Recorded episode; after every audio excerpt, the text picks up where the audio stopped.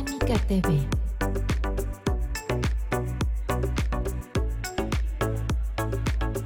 Cénica TV, el canal de difusión del Colegio Mexicano de Inmunología Clínica y Alergia.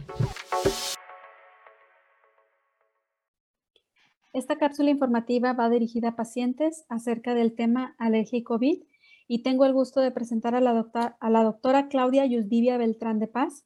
Ella es médico especialista en medicina interna, alergia y inmunología clínica, certificada por Cónica.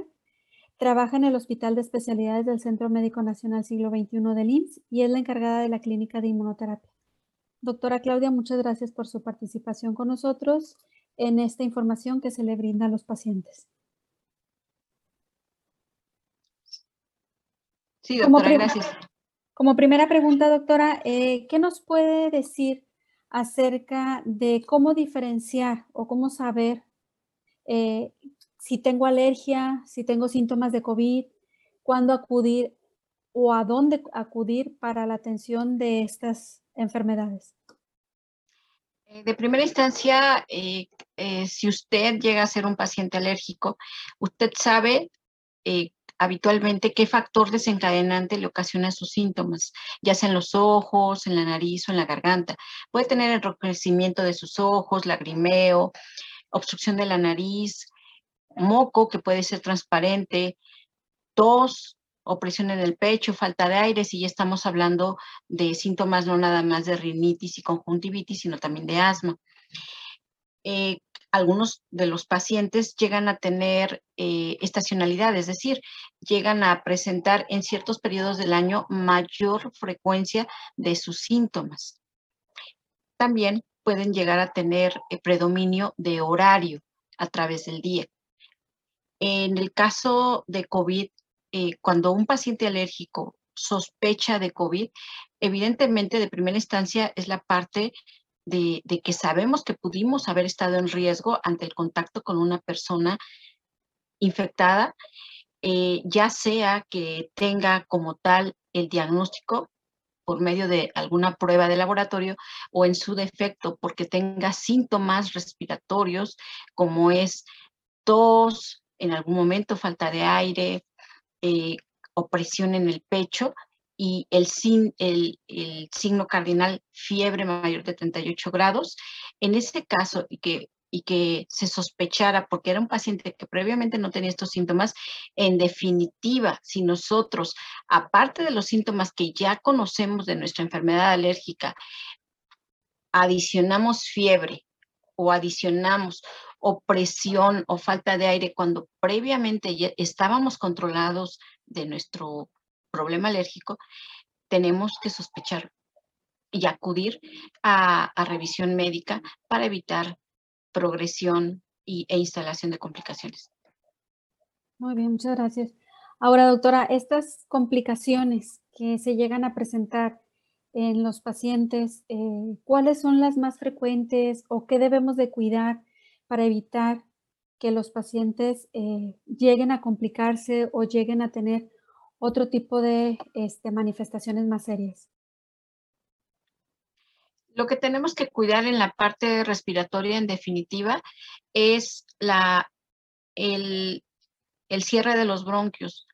En el paciente asmático, ya sea que haya estado mal controlado o que en ese momento infectado por COVID se descontrole, tenemos que tener un cuidado especial en que en darle tratamiento que desinflame sus bronquios, que los mantenga abiertos para que no haya riesgo de que al obstruirse este paciente se ponga grave.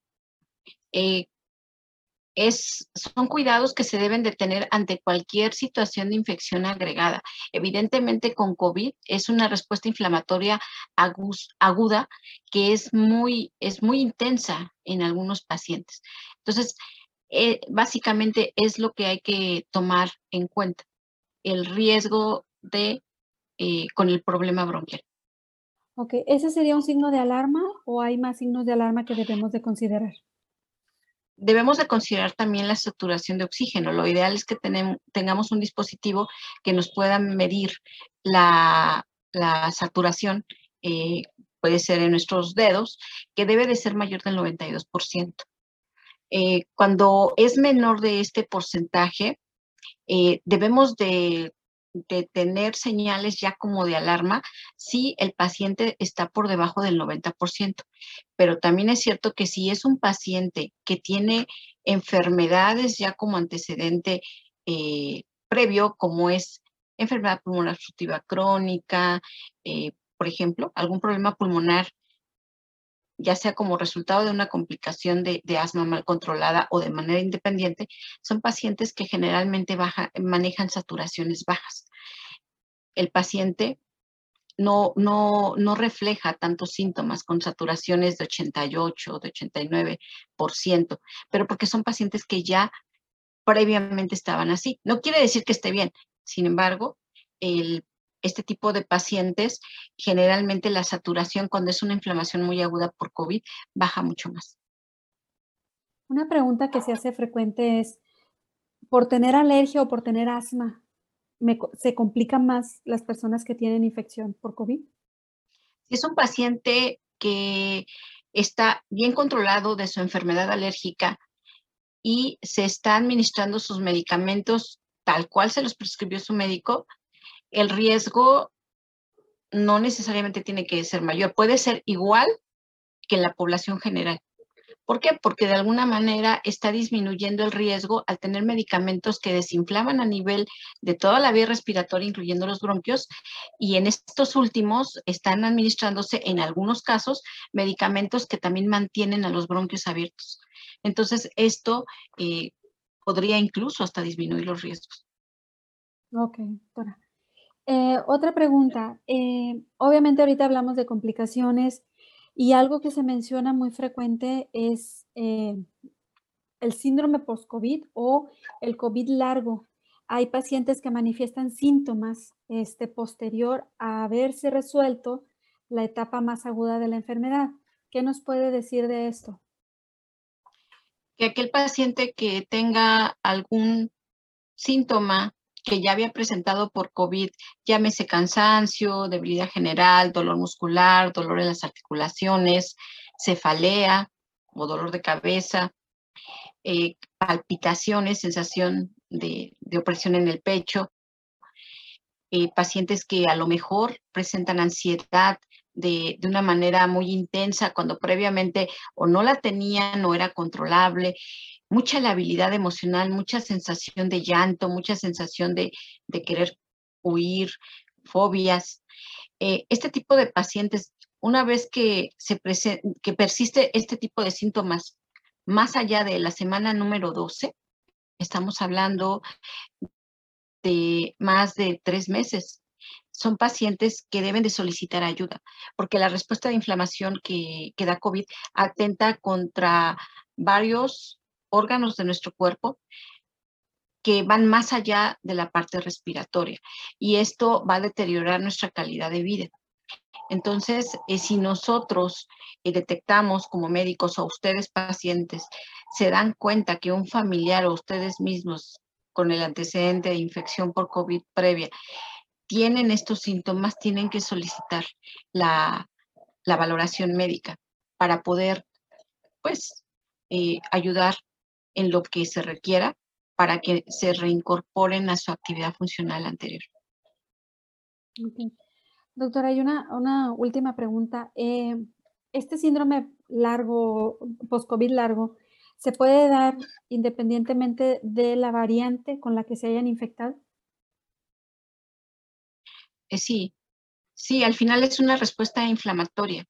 y, desde el momento que es inflamación y que atenta contra, que puede atentar contra cualquier parte de nuestro cuerpo, eh, realmente se puede presentar con, cualquiera, nada más que eh, depende de la variante, más bien es la gravedad con la que se puede presentar la enfermedad, catalogada como leve, moderada o grave, pero para fines de síndrome post-COVID realmente hasta ahorita y de acuerdo a las observaciones que se han hecho, puede ser con cualquier variante. Entonces, su sugerencia es de que si se, detecta alguna de estas manifestaciones, las últimas que usted mencionó, eh, es importante acudir o solicitar una evaluación para considerar si es un síndrome COVID largo. Sí, evidentemente depende de, de aquel síntoma que presenta el paciente. Habrá mm, situaciones en las cuales sea leve y que no, no afecte tanto su calidad de vida. Si es así, con el transcurso del tiempo, esto se va a ir modificando y más aún si el paciente pues tiene los cuidados pertinentes para ello en cuanto a nutrición, en cuanto a la reincorporación al ejercicio, a su actividad física y cognitiva, mental previa. Eh, es básicamente lo que, lo que habría que hacer. Solamente en aquellos pacientes en que esto ya atenta de manera importante en su función, sí hay que meterlos a rehabilitación física. En ellos sería lo, lo prudente. Muy bien. Pues muchas gracias, doctora. Le agradezco eh, por esta cápsula informativa y esperamos contar con su participación en una próxima cápsula. Muchas gracias. Gracias. Thank you.